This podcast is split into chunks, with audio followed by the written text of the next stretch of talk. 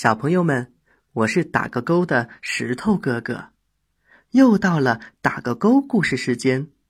今天石头哥哥给大家讲的故事是《将军来了》。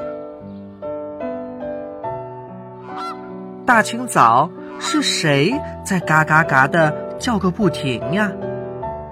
哦，是被关了一夜的大白鹅呀！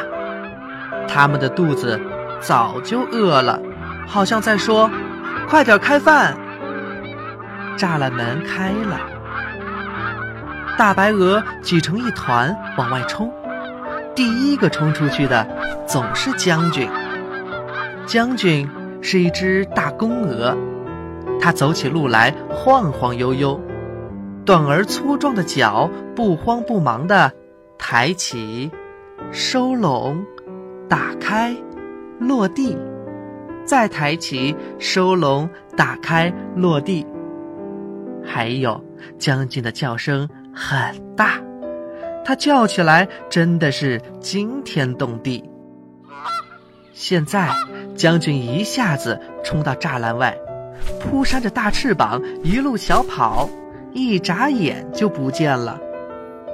将军直奔草地。别的鹅也紧跟着奔过去。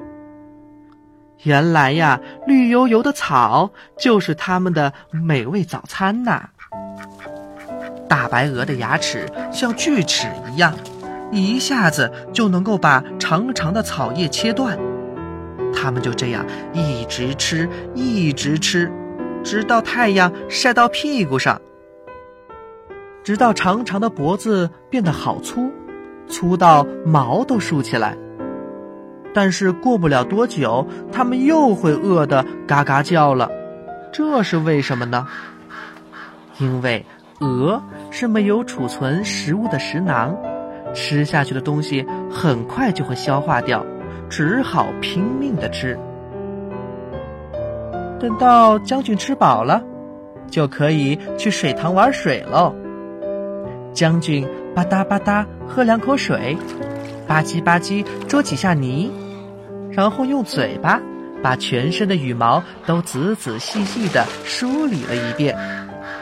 小朋友们，将军嘴巴分泌出的油脂能够让羽毛又光又滑，这样将军不用划水也能自在的浮在水面上。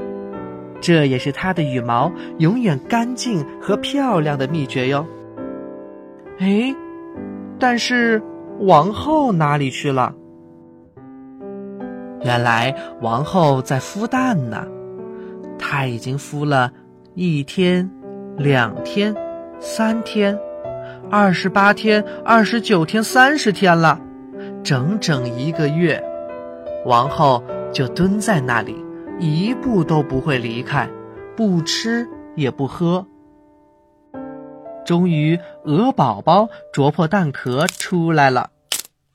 王后嘎嘎的大声的叫着，把这些毛茸茸的小宝贝带到将军面前。从这一天起，王后专心的教小鹅吃草、游泳。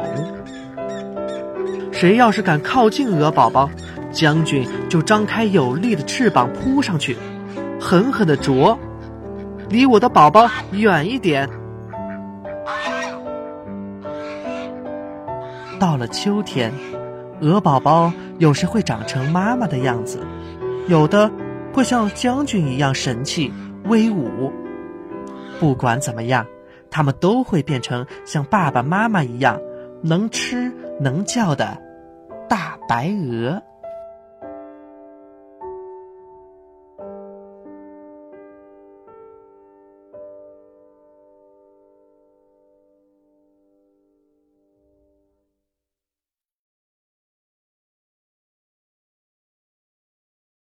好了，小朋友们，这个故事的绘本你有了吗？